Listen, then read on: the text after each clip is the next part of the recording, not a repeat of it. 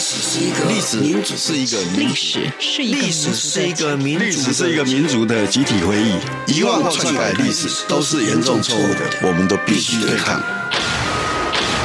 开放历史，透过档案开放、田野调查与口述历史，把台湾的历史还给台湾，把台湾的记忆传承下去。禁不住的禁歌。由吴国珍讲述，欢迎收听。听众朋友您好，我是吴国珍。禁不住的禁歌，今天要继续和您来听听台湾歌谣当中的各地采风与遭禁歌曲。今天我们把镜头往南部来挪移，我们一起来听听看，在民间流传的传说有哪些蜕变成文学作品蜕变成歌谣作品以后被禁止传播，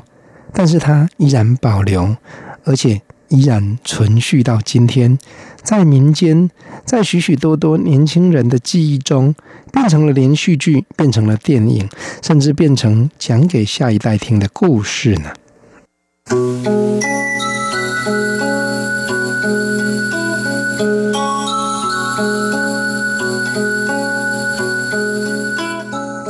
民间既有再三铺陈，成了遍游全国的嘉庆君游台湾传说，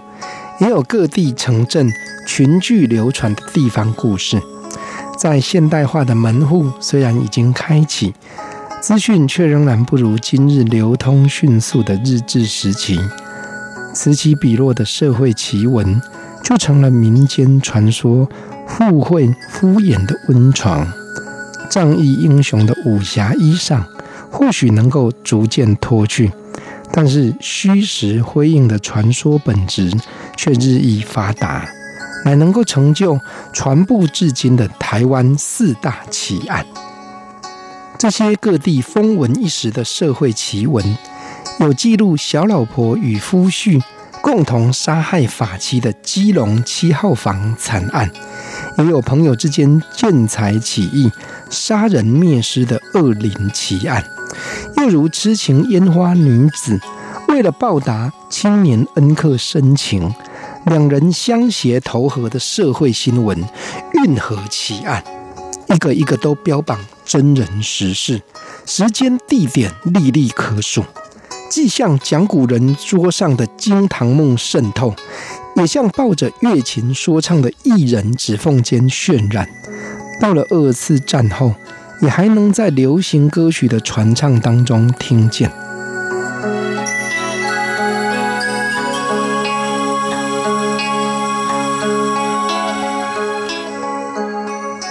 一九七一年，台湾歌谣作词家叶俊麟截取了流传在民间，早已被写成歌册。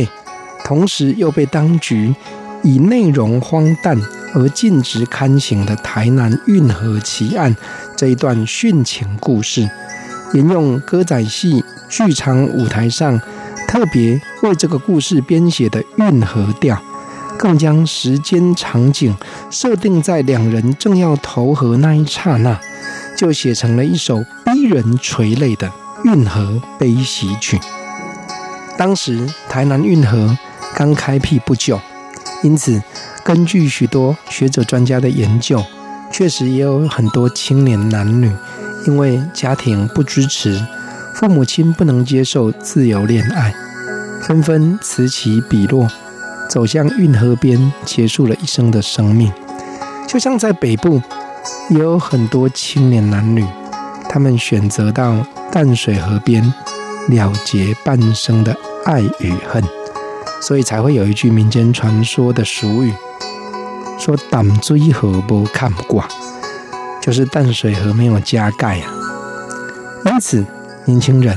确实要珍惜生命，确实要慎重三思。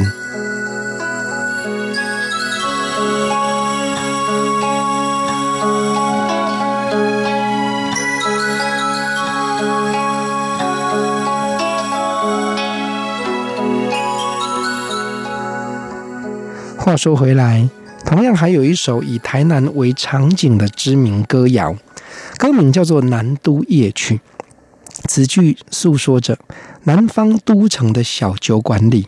独守残灯的女郎，温酒等待着情人回归，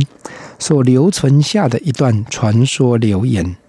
只是在原作词家陈达儒先生的手稿当中，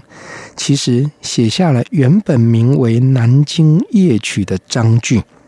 早先的歌词中也留下紫金山、秦淮河这些遥远国度的山水景观。或许这可能是陈达如亲自行走过的记忆，只是修改成了台湾本土风情的《南都夜曲》。词句当中所描写的景致，也改换成“安边江水冲走爱情线，夜夜泊情撇在东边山”。这首歌曲自然也获得更多回响，传唱直到今天。南都夜曲，歌声满溪顶，冬天风摇，酒馆守中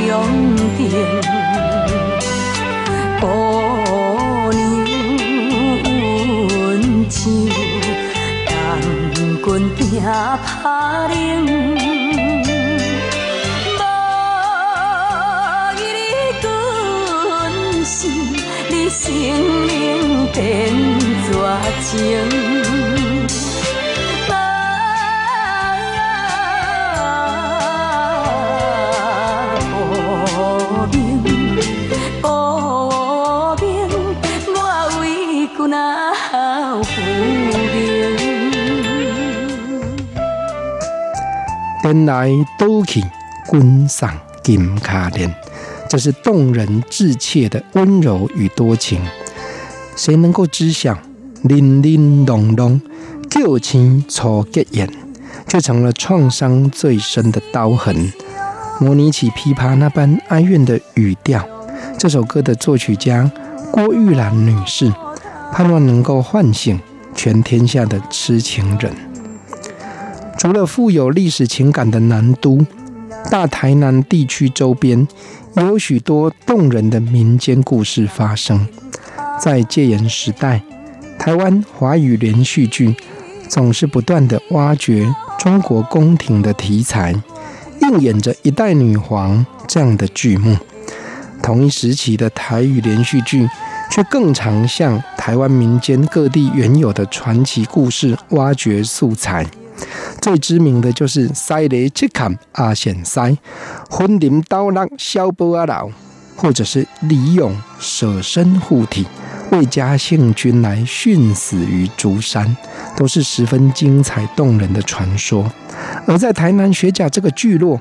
也有着一群村庄里的有志之士，为了争取正义而聚集，他们就是学甲十三英。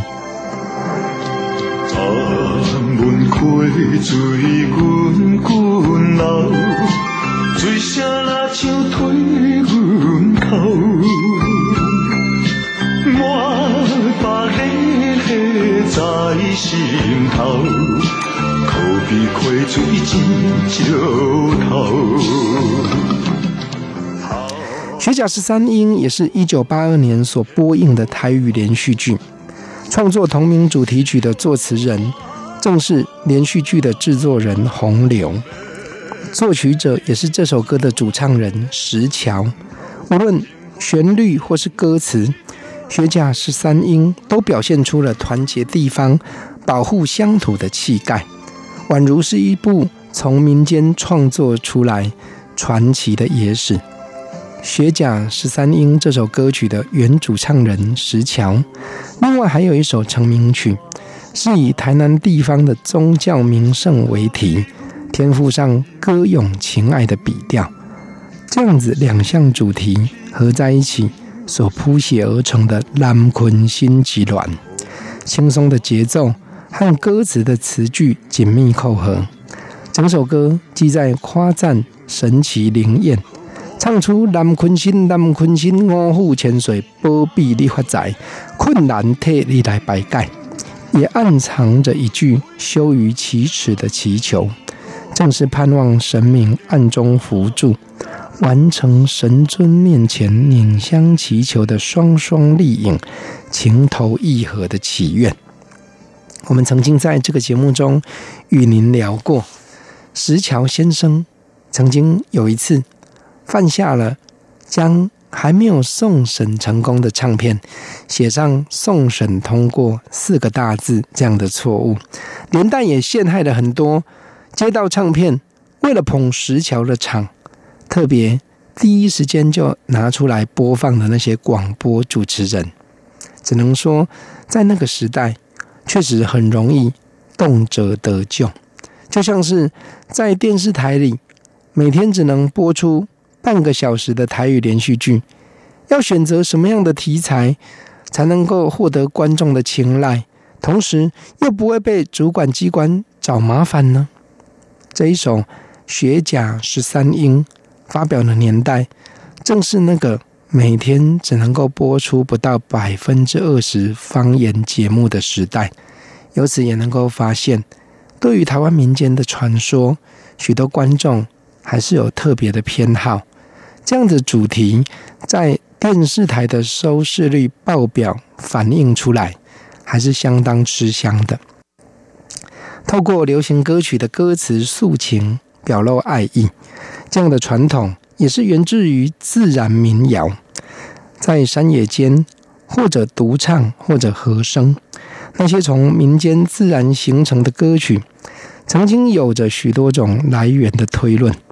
多数的看法，不外乎是在工作中抒发劳累的心情，或是在原野间呼求异性，吐露凤求凰的心声。那些率真而悠扬的声韵，正是民谣独有的特色。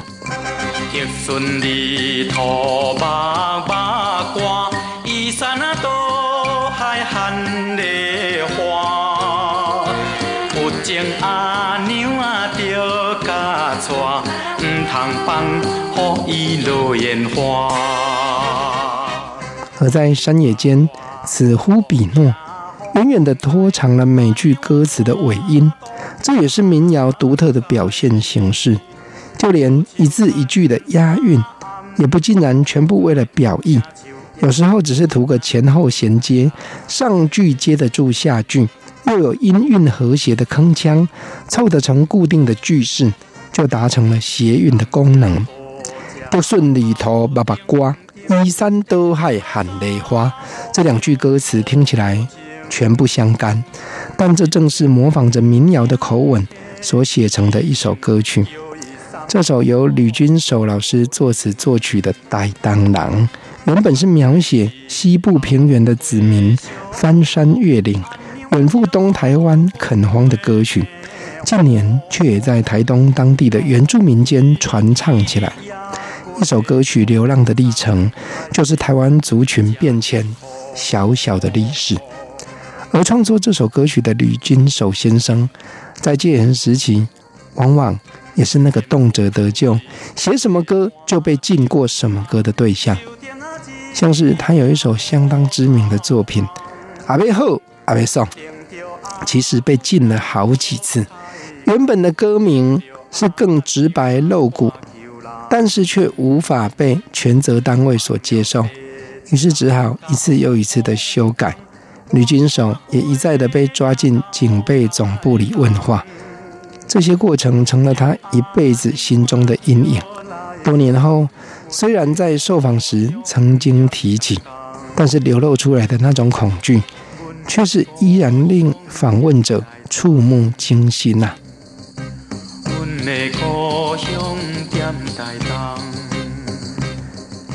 我是吴国珍，禁不住的禁歌，为您搜集戒严时代许多有名的歌曲。走红的作品却被禁唱的原因与历程，与您一起走过禁不住的禁歌这一段回顾的历史。谢谢您的收听，我是吴国珍，我们再会。